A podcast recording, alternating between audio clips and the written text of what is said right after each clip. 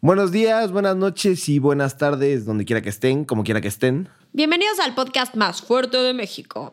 Porque tu arte mi arte. Yo prefiero mi arte.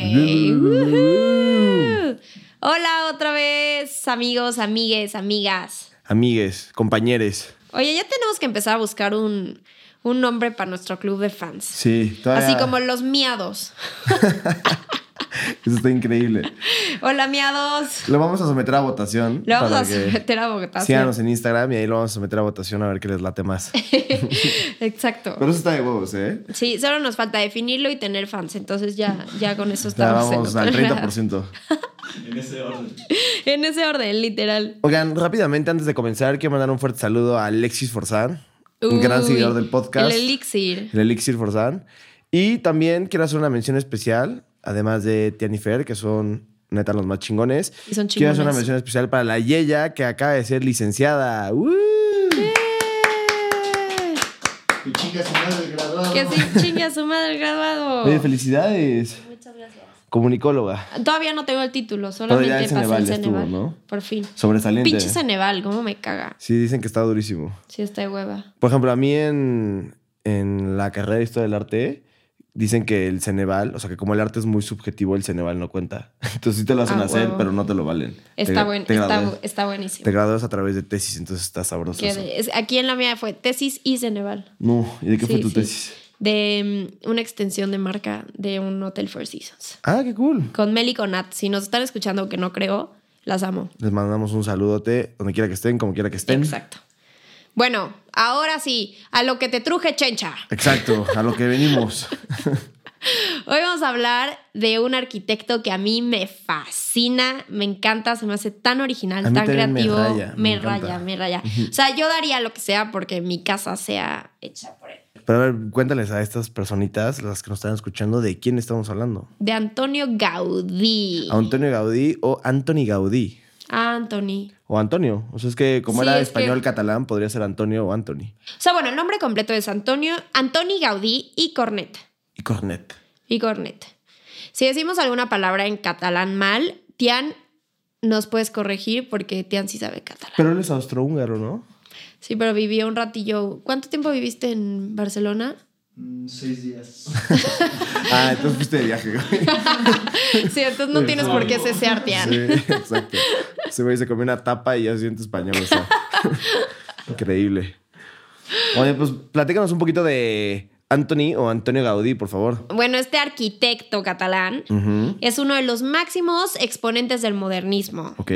Y ya lo comentamos una vez, Wally. Pero lo volvemos a comentar. Eh, el modernismo, eh, mejor conocido como el Art Nouveau, porque, bueno, Art Nouveau es en francés, es la palabra en francés, pero bueno, se dio a finales del siglo XIX, a principios del siglo XX, y es un periodo deno- denominado terminando la Bella Época. La Bella Época es otro periodo de Europa eh, que está entre la guerra franco-prusiana y la Primera Guerra Mundial, ¿no? Y la idea es crear un arte joven, libre, moderno, y la estética la predomina la naturaleza, ¿no? O sea, como que todas las formas y todas este, las cosas pictóricas, digamos, las formas de la arquitectura y las cosas pictóricas están eh, inspiradas en la naturaleza, como lo acabo de decir, y se empiezan a utilizar nuevos materiales, porque como acaba de terminar la revolución industrial, se empiezan a utilizar materiales como el acero, el cristal, y se deja a un lado el hierro forjado, ¿no? Entonces, eso básicamente es el Art Nouveau o el modernismo, y pues Gaudí era el Máximo. eh, representante exacto de- del modernismo. Bueno, nació el 25 de junio de 1852 en... ¿En dónde? En Tarragona, España, Se cree. La verdad es que no, no existe un documento que, que garantice, o sea, que, que de verdad diga que nació ahí, pero se cree que nació, nació ahí, pero la verdad es que nada lo asegura. Es, es un misterio un poco, o sea, se desconoce bastante. Y eso, pues medianamente lo sabemos porque mandamos aquí a nuestro ingeniero de audio cuando se fue a vivir a Barcelona seis días a buscar el acta de nacimiento y no encontró nada. No nada. encontró nadita. Nada. En el, Camp, en el Camp Nou no la venden. No venden el acta en el Camp Nou, venden la de Messi, ¿no? Bueno, a ver, vamos a empezar hablando de la infancia de este cuate. Ok, venga, ¿Qué pues. opinas? Venga. Pues la verdad es que tristemente fue un niño de salud delicada, tenía reumatismo, que es un problema en, Las artritis. ajá, en las artritis o en No, las eh, articulaciones. las articulaciones, perdón. que es un problema en las Wow. articulaciones y la- le dolían mucho, bueno, toda la vida le dolió mucho y sufrió mucho eso. Y de hecho, la mayor, o sea, se vio obligado a pasar muchas temporadas grandes eh, en reposo porque pues no podía salir a jugar con otros niños, no se podía mover mucho porque verdaderamente le dolía. Y fue ahí cuando él empezó a agarrar un cierto cariño y una fascinación por la naturaleza y por todo, o sea, él le decía los secretos de la naturaleza. Él veía que no solo la naturaleza, que había secretos más. También fue cuando empezó a tener una, o sea, se volvió muy devoto y, Sí. y agarró un tema espiritual muy, muy extraño, la verdad. A mi parecer muy extraño, porque siendo un niño chiquito hubo una que otra vez que casi, casi se nos petatea el chavito, porque pues por temas espirituales el güey dejó de comer y hacía ayunos, pero enormes, o sea, ayunos muy cabrones Sí. en los que se termina desmayando y eso, y pues era por sus temas espirituales y por los temas que tenía ahí. pues, Oye, en la siento cabeza, que yo era no sé el por niño como raro de, de la escuela, el que veía la naturaleza, el que hablaba con los insectos y se comía el prit. Ah, se comió el Brit. ¿Ya sabes? El niño callado del salón, ¿no? Sí, sí, sí. sí. El- El, el que le dices, oye, en paz la tarea, te dice, no, te ayudo si quieres. Te Es como, ayudo si quieres. En el que los exámenes hace casita con su brazo. Ese es el, pe- ese es el peor compañero de, madre, el de- peor el de peor todos. de todos. Es como, güey, ya pásamela. O sea, no es como que. Pinche gente, no le van a quitar puntos a ellos, ayuda al prójimo. Así que si Gaudí, y nos estás escuchando desde el cielo, si tú eras así, Desde el infierno. fallaste. O desde el infierno. Sí, quién sabe. Pero pues no era muy religioso, así que yo creo que está por allá. Pero si eras así, Gaudí, como dice la Yeya, Si eras fallaste. así, fallaste porque no ayudaste al prójimo. Ok, entonces, eso fue como su infancia, ¿no? Y luego que. Y luego nos vamos a centrar en sus estudios de arquitectura. Ok. En 1870 se va a Barcelona y entra a pues estudiar arquitectura, pero pues al mismo tiempo tenía diversos empleos porque pues no tenía tal- tanta lana y tenía que irse pagando la escuela y, y Pues qué eso. rifado, ¿no? La, Qué neta. La sí. banda que hace eso, aplausos sí. para ellos. Y además, eh, algo que dicen que era cabrón de Gaudí, o sea, cuando empezó a estudiar geo- eh, geometría, arquitectura, era que tenía un gran sentido de la geometría y del volumen y Justo. que eh, la gran imaginación que tenía le, le permitía proyectar como mentalmente las obras que iba haciendo y no utilizaba tantos planos. De hecho, se dice que posteriormente... para sus más grandes obras no utilizaba planos o utilizaba muy pocos y las maquetas, eh, eh, hacía maquetas tridimensionales y sobre esas maquetas como que iba este, metiendo detalles y detalles, o sea, es decir, iba agregando cosas sobre la marcha. Está sí, que, eso. que le, justo hablando de eso, le costaba mucho hacerlo en planos. Entonces, verdaderamente casi todos los, los Proyectos. proyectos eran en maquetas 3D porque no podía plasmarlo en un, cramo- en un plano. Pero eso está increíble, ¿no? Imagínate la capacidad de imaginación que Sí, no, necesitas no, qué locura. para hacer eso. Eso ya de entrada te habla del gran arquitecto que iba a ser eh, posteriormente, ¿no? Justo. Ok. Bueno, pues fue un estudiante irregular y después, Como tú. como yo, y, pero ya daba indicios de que tenía gran gen, o sea, era, era un genio para la arquitectura, de que era muy, muy bueno. Y esto le abrió las puertas para chambear con varios de sus maestros de, de la carrera, entonces esto estuvo muy bien. Está muy cool. Y luego en 1878, cuando se gradúa de la Escuela de Arquitectura, el director Elie Goyent Goyent, ajá, así se dice justamente. declara, lo voy a leer. No sé si hemos dado el título a un loco o a un genio, el tiempo lo dirá. Wow. Qué increíble que te digan eso, ¿no? Uta.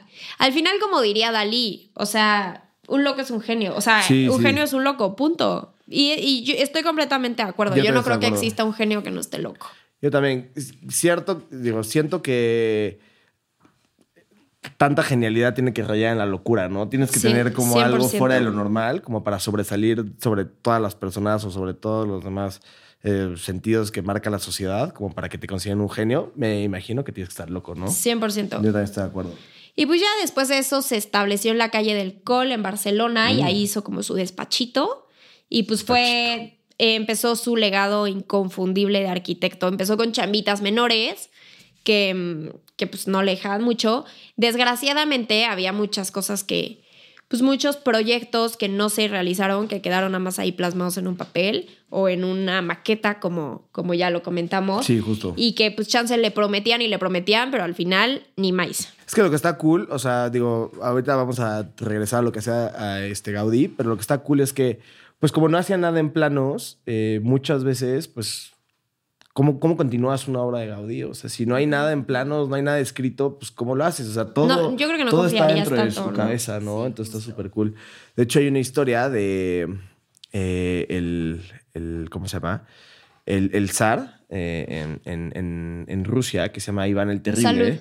mandó a hacer la, la catedral de Moscú. Se la encargó un arquitecto y el arquitecto hizo, pues, eh, la Plaza Roja de Moscú, hizo una catedral que es impresionante. Y como el zar no quería que nadie la repitiera en la historia, le mandó sacar los ojos al arquitecto para que no volviera a hacer nada igual. No manches. Está loquísimo eso, ¿no? Está loquísimo. Entonces, pues algo así sería Gaudí. O sea, todo está en su cabeza, nadie más lo podía replicar. Eso hay que hacer con planes. algunas de nuestras ideas. Sí, estaría bien, para que no nos las copien. ¿eh? Oye, em, bueno, después de 1878, em, Después. Gaudí y Eusebi Güell, ahorita vamos a hablar de él, ya que ya era un gran artista, para ese entonces cruzan caminos y se vuelven súper cuates. Súper, súper cuates. Y para esta época, eh, ¿cómo se llama? Gaudí ya empezaba a mezclar lo funcional con lo decorativo. Eso es algo súper importante de sus obras arquitectónicas, que muchos arquitectos eh, decían como, sí, lo decorativo es muy, muy, muy cool, pero se les olvida muchas veces lo funcional, ¿no? Entonces algo súper importante de Gaudí es que mezclaba esta funcionalidad con lo decorativo y él empezó a integrar la cerámica, la vidriería y la carpintería. Todo esto dentro de sus obras arquitectónicas. Está cañón. Está súper cool porque la cerámica pues es súper difícil de controlar y sobre todo de hacer y manejar. Y la vidriería pues ni se diga. Me encantaban los colores que usaba y demás, pero es súper, súper cool. Ya Está hablaremos este, un poquito más adelante en la Sagrada Familia. Justo todos los vanos están eh, pues así que tapados con vidriería de distintos colores y esto hace que, que ¿cómo se llama? Que la luz entre y toda la, la bueno, no la catedral, toda la iglesia de la Sagrada Familia se vea por, eh, por distintos colores en el, en el interior. Está súper, súper cool. También en 1879, Jorge Font, José Font, perdón, em, lo recomienda y lo jala para que lo ayude a hacer el proyecto de los faros de, de la Plaza Real de Barcelona. Entonces él se encarga de hacerlos todos, que si algún día van o lo googlean o lo que sea, los van a reconocer porque son unos faros que tienen como serpientes. Acuérdense de lo que hablamos del modernismo y de cómo usaba tanto la naturaleza y cómo le gustaba tanto. Entonces sus faros están llenos de serpientes y así van a reconocer un faro Gaudí. Eso está increíble, ¿no? O sea, que utiliza los animales como forma de representación Súper en su cool. obra. Esto es súper, súper cool. Además de que la- cuando decimos la naturaleza no solo son los animales, eh, también Plantas. muchos sí, son las sí. plantas. Y es que él decía que no hay nada más sólido que hacer una estructura en base al tronco de un árbol. O sea, él considera que la base de cualquier estructura debería ser el tronco de un árbol porque es lo más sólido que existe pues dentro de la construcción, porque él así veía la naturaleza, ¿no? Desde un punto de vista básico para poder hacer su movimiento. Qué bonito, a mí me gusta. Sí, está me muy gusta cool, la su, verdad. su forma de pensar, está muy cool. Igual, igual a mí. Y entonces después, ¿qué hizo? Bueno, después, ¿por qué no hablamos un poco de la Sagrada Familia? Que es como su, bueno, no es de él, ahorita hablarás de eso, pero es como... Bueno, por lo sí, que al más le final terminó siendo de él. Pero es por lo que más se le recuerda, Ajá, ¿no? Justo, Ajá. se le recuerda. Y pues la Sagrada Familia es una iglesia. Sí, es una iglesia, Ajá, exacto, una es una construcción enfocada o dirigida a la religión católica, efectivamente, entonces sí podría ser una iglesia. que hasta la fecha está sin terminar. sí. De hecho, se dice que va- la van a terminar hasta el 2026, que pues spoiler, eh, va a estar terminada un siglo después de que se muere Gaudí. Ya ni siquiera Bellas Artes, que se tomaron Sí, 30 ya años ni, en armarlo. ya ni Bellas Artes, o sea, puta, Oye, ¿qué onda? ¿Sabes qué? O sea, cuando vas a Barcelona te piden como un donativo para poderla terminar porque dicen que es tanta la lana que necesitan para poderla terminar que te piden una lana para que tú la pues tú pues fondees de alguna manera de la construcción, ¿no? Pero pues imagínate toda la lana que hay que recaudar. Yo no creo que esté lista para el 2026, honestamente. No, la neta yo la hubiera dejado como, como la dejó Gaudí. O sea, por más que se guíen en lo que él hacía y eso, no, no creo que vayan a poder igualarlo. Entonces, honestamente, yo lo hubiera dejado ahí. En, como él dejó el último, la última piedra, así lo hubiera dejado. O sea. ¿tú hubieras dejado incompleta la, sí, la iglesia? sí, sí, 100%. No como tu carrera. No, no, ya no, ya papá. no. Ya la terminamos. Bueno, todavía no del todo, pero Ah, ya bueno. pasa el Sanabria, acuérdense. Ya, sí. Bravo, ya, ya. Oye, todo el mundo me festejó mucho. Empiezo a creer que la gente no creía en mí y por eso está tan contenta. ¿Cómo? Si eres el Gaudí de la comunicación, o sea, ¿de qué me estás hablando? Exacto. Oigan, bueno, a ver, entonces la Sagrada Familia, Sí. en un principio Gaudí no iba a ser el encargado de, diseñarla ni nada de eso. Que pues, todo el mundo hubiéramos creído que salió de él y punto, ¿no? Obvio, obvio. O sea, Y como pues que no, no. entendemos. En 1882 le dieron la chamba a Francisco de Paula del Villar y Lozano, que era otro arquitecto, pero después al súper poco tiempo renunció. Yo creo que le quedó, le quedó muy grande la chamba. Pobre güey, ¿no? O sea, como que seguro ese güey hizo un buen de trabajo y nadie se acuerda de él, ¿no? no tiene idea de quién es él. Aparte, seguro se dio de topes toda su vida cuando vio neta lo que ya era la Sagrada Familia. Así como, no, ¿por qué? ¿Por qué? No. No, ¿por qué?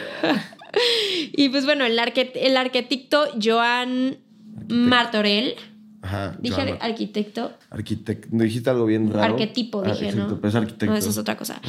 Bueno, este, este arqui- ar- ah, Arquitecto. arquitecto. Pareces Peña Nieto diciendo infrastructure.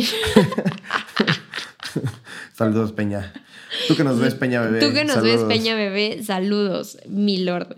Bueno, este güey era el maestro de Gaudí, Sí. lo recomendó y un año después, en 1883, Gaudí, ¡fium! entra a la Sagrada Familia. A ser parte de la Sagrada Familia. Wow, qué cool. Y creo que eh, afortunadamente entró porque creo que él puso como su sello característico y gracias a él la Sagrada Familia es lo que es hoy en día, ¿no? Sí. Es lo que conocemos hoy en día, más bien. Pero algo que nada más me gustaría regresar tantito, eh, antes de seguir hablando de la Sagrada Familia, es que este personaje, eh, Well, el que dijiste, es muy importante porque iban a ser unas unidades habitacionales, ¿no? Ah, justo, es que eso va ahorita. Ah, ok, entonces ahorita regresamos a eso. Entonces sigamos con la Sagrada Familia. No, Eh, no, bueno, ya vamos, ya vamos por ahí. Ok, pero ¿me regreso a la Sagrada Familia o no? ¿Tú, tú quieres regresarte? Sí, eh, porque es muy importante porque tenemos que decir que la Sagrada Familia eh, está basado en el neogótico o en el gótico, que el gótico es esta estructura eh, de arcos puntados y bóvedas de crucería y es una arquitectura que se dio en la Edad Media, sobre todo en Francia se exponenció y en Alemania también se dio y Gaudí de ahí toma como sus bases, ¿no? Entonces, realmente eh, la Sagrada Familia es una iglesia gótica con una mezcla de Art Nouveau. Entonces, como súper interesante que. Pues que justo haya está ahí en Barcelona el barrio ¿no? gótico. es- Exacto, justo, porque es lo mismo. De ahí toma la inspiración de todas estas cosas que, que se dieron en la Edad Media, que se quedaron en Barcelona. Gaudí las toma, las pone como base eh, en algunas cosas de la Sagrada Familia y ya nada más las exponencia con su sello característico, que es el, el Art Nouveau y la naturaleza. Oye, yo de chiquita creía que el barrio gótico se llamaba así por Batman. Estaba bien confundida, bien confundida. Y eso que no, no veo Batman, pero de alguna caricatura o Ciudad algo así. gótica, ¿no? Ajá, Sí, ajá. claro. No, sab- no saben de verdad lo que fue en mi cabeza. O sea, un Te desmadre, era un desmadre. Te voló la cabeza, fue como, güey, ¿qué pedo con Ciudad Gótica? No, no entendía, así como, güey, entonces, ¿Batman es de Barcelona? Batman se Batman juega en el Camp Nou. Pero bueno, La Sagrada Familia se llama así por Rápido y Furioso. También dicen, ¿eh? dicen por ahí. Bueno, vamos a hablar de. de Del Well, ¿no? Ajá, de- bueno, de cosas importantes que hizo, un poco resumidas. Sí, justo, porque son demasiadas cosas y pues si lo hacemos más largo, no lo van a escuchar. Exacto. Y hizo cosas en Cataluña, hizo en Nueva York y así, pero vamos a hablar ahorita de las, meras, meras tatateras. Me parece excelente. Hizo la loseta Gaudí, que mm, creo que muchas, o sea, la gente que ha ido a Barcelona siempre tiene foto ahí, que es como el balcón este, ¿ya sabes cuál? Que Sí, está como el más de, famoso, sí. Ajá, como de mosaicos. Sí, justo. Me encanta lo colorido que es. O sea, todo Gaudí es muy colorido y eso me gusta. Y que se basa más en cosas como del mar. Entonces tiene algas, estrellas de mar, caracoles marinos, todo eso. Entonces, cuando vayan, fíjense y tiene todos esos elementos. Y es que justo ahorita que hablas de los elementos es muy importante porque Gaudí tenía como cuatro pasiones en la vida, que al menos él decía, o por lo menos él lo escribió dentro de sus pocos, pues no sé, como libros que dejó, no libros, pero como apuntes que dejó, y decía que lo que más amaba en la vida era la arquitectura, la naturaleza, la religión y Cataluña, ¿no? Entonces, la naturaleza, por eso es que encontramos pues, lo que tú dices, ¿no? Los caracoles, las Exacto. estrellas y todo esto en, en la cerámica, que también es un sello característico de, de Anthony Gaudí. Después también tenemos el Park Güell, que en un principio iban a ser 60 viviendas de lujo para la burocracia. Que de hecho el Park Güell lo hizo con Eusebi Güell, que para Eusebio él es el mayor, bueno, fue el mayor fracaso de su carrera y de su todo porque iban a hacer las viviendas estas para gente de varo, De varo. pero solo se vendieron dos terrenos. Entonces, pues obviamente el ayuntamiento y todo eso dijo como, güey, ¿qué están haciendo? O sea, Sí, claro. venga Chepacá y esto ya es nuestro y lo vamos a hacer un parque para la comunidad y listo. Y es que sí es importante, o sea, ahorita que dices que va dirigido a la burocracia, y pues la burocracia es las personas del gobierno, pues que tienen dinero, vamos, que son las que tienen como acceso a comprar estas viviendas. Eh, el modernismo, o sea, gran parte del modernismo está enfocado en el optimismo, sí, y en el romanticismo también, pero también está enfocado hacia cierta clase, eh, pues vamos a decirlo, pudiente, ¿no? Es decir, que tiene acceso a comprar este tipo de cosas, porque el modernismo no es barato, o el Art Nouveau en esa época no era barato. Entonces, pues sí es importante decir que no todo el mundo tenía acceso como a estas cosas, ¿no? Pues vaya que lo demostraron que no. Pues no, solo se vendieron dos. Sí, sí, la Appellation. Bueno, también está la casa Batlló, Maggio. que mm, para la opinión pública fue una cagada. A nadie le gustó, todo el mundo la criticó, a nadie le lateó lo que hacían.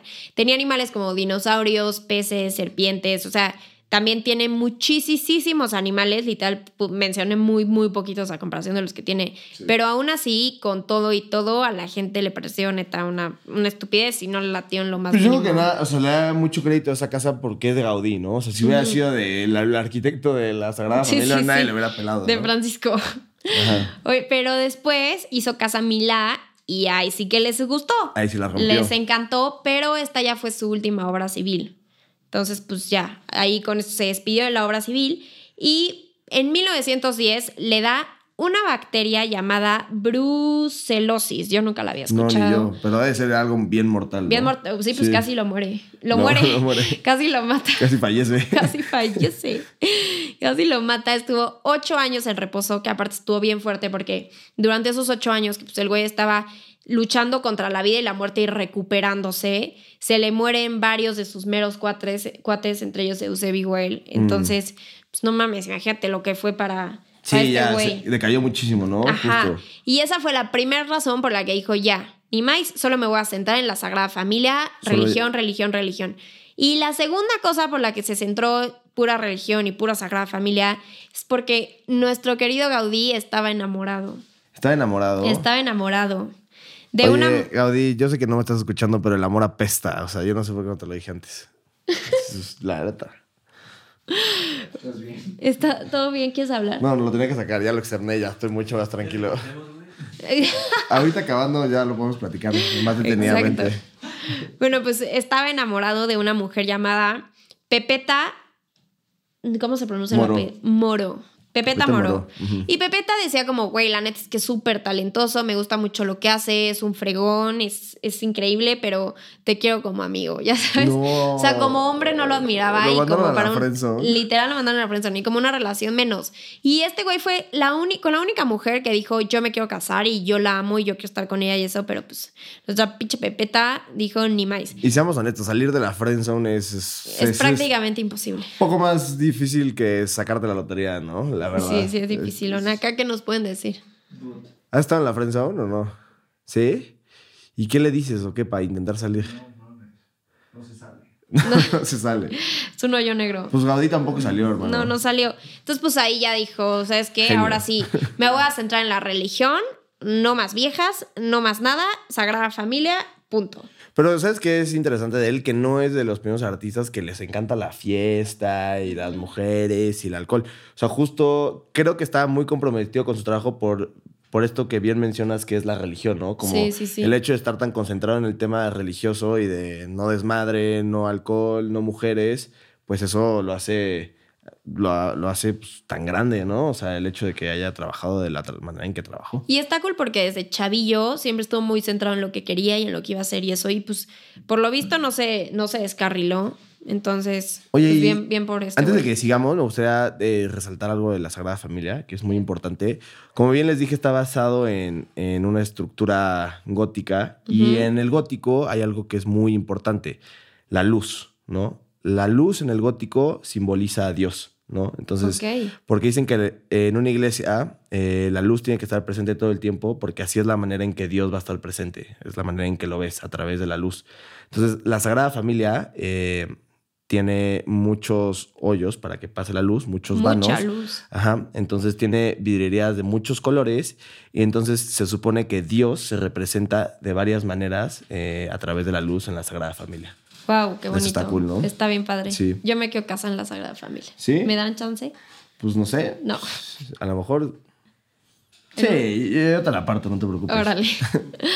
No, Oigan, y ahora sí, como todas las historias, vamos a la parte triste. En Sí. mil, eh, eh, se muere a los 73 años. Bueno, ya, ya tenía un kilometraje recorrido, ¿no? Pues No sí, pero, joven. pero no es que no van a poder creer cómo se muere. No lo van a poder pinches creer. A ver, ¿cómo se muere? Dice No, se- dilo tú, por favor. No, es que yo no sé. o sea, sé que se muere, porque no, o sea... Porque no si- está aquí, yo porque si no ya estaría de invitado. Familia, ¿no? Lo atropella un tranvía. No. Lo atropella un tranvía. Y está muy cañón porque, pues, acuérdense de, del tranvía igual que, que a Friduchis. O sea, está... Y aparte cuando lo atropellan, pues nadie lo quiso recoger. Nadie lo quiso ayudar porque no lo reconocían. O sea, ni siquiera los taxis lo querían llevar y el güey nada más tenía evangelios en su, o sea, en su bolsa. ¿En su bolsa? Evangelios, un pañuelo, un rosario y una llavecita. Literalmente se fue sin nada. Sin ¿no? nada. Se fue con todo el conocimiento y nos dejó muchas cosas muy cool, pero se fue, él se fue sin nada. Pues sí, y pues de esta manera termina la, la talentosa y tan bonita y tan padre vida de Gaudí. También hay que recordar que siete de sus obras son Sí, patrimonio justo. mundial, que está muy cañón. que fueron que- reconocidas de 1984 a 2005. ¿Y ¿Tiene las horas por ahí? Digo, Sí, es el Park Güell, el Palacio Güell, la Casa Mila, Casa Vicens, Sagrada Familia, Casa Batlló y la Colonia Güell. perfecto. Pues hoy ese Well era importante, ¿no? Ese Güell le iba Güell. Sí. Barras. 10 Oigan, puntos pues para ese chiste. espero que, que les haya gustado y ya con esto, con esto cerramos el episodio de hoy. Pero no sin antes eh, despedirnos con una noticia trascendental. Ah, sí, sí, Tenemos sí. una noticia trascendental en nuestra, en nuestra, ¿cómo se dice? Celular. En nuestra sección de hoy. Uy, coño. Pero sí, voy a estar en el En, celular. en las noticias trascendentales, así en nuestra sección de hoy. A ver, yo la leo y tú la comentas. Por favor, por favor. ¿Qué te pareció? Entonces, esta, eh, esta nota fue hecha por el Milenio de Jalisco, ¿ok? Entonces dice, ahí voy, dos puntos.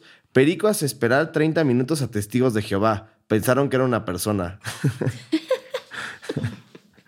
¿Qué pedo con eso? Es que los testigos de Jehová son cagantes. Son cagantes. Y no se van, güey. ¿Y sabes como quién son? Ubicas cuando llegas a un estacionamiento y llegan unos güeyes a lavarte el coche que a huevo te quieren lavar el coche. y Sí, dicen, no, sí, yo le sí. saco el golpe que trae ahí. Y es como, güey, ya sale vete, cabrón. Ya no quiero. Mi coche está jodido. Ya me dijiste tres veces. Así son los testigos de Jehová. Me imagino un cabrón diciéndole, a ver, güey. No voy a estar, pero te voy a enseñar a decir, ahí voy, ahí voy, ahí voy, 30 veces, para que cuando llegue alguien, ahí se quede esperando como pendejo. Oye, y los, los testigos así, con su Biblia tres horas, así, como, puta, es que sí, dice, dice que ahí viene. ¿Si ir a venir o no? ¿Por qué no? Porque venga. Y pues esa fue nuestra noticia trascendental de hoy. Acuérdense de mandarnos más. Sí, gracias a Fer Siller por mandarnos esta noticia trascendental. Muy buena, muy buena. Oigan, este, pues nada, nos despedimos de ustedes en este capítulo, pero no sin antes las redes sociales. Exacto. Síganos en todas partes como de tu arte a mi arte. Estamos en TikTok, en Instagram. Y acuérdense de suscribirse en YouTube, darle manita arriba, likear, comentar, compartir, todo eso. Suscríbanse, sobre todo suscríbanse. Sí, Queremos empezar a monetizar, banda. Sí, ayúdenos a monetizar, porfa. Exacto. De esto queremos vivir. Ayúdenos, no queremos ser godines nunca. Nunca. Así que pues, bueno, nada. godines del arte. Eh, pues nada, porque torta mi arte. Yo prefiero mi arte. Bye.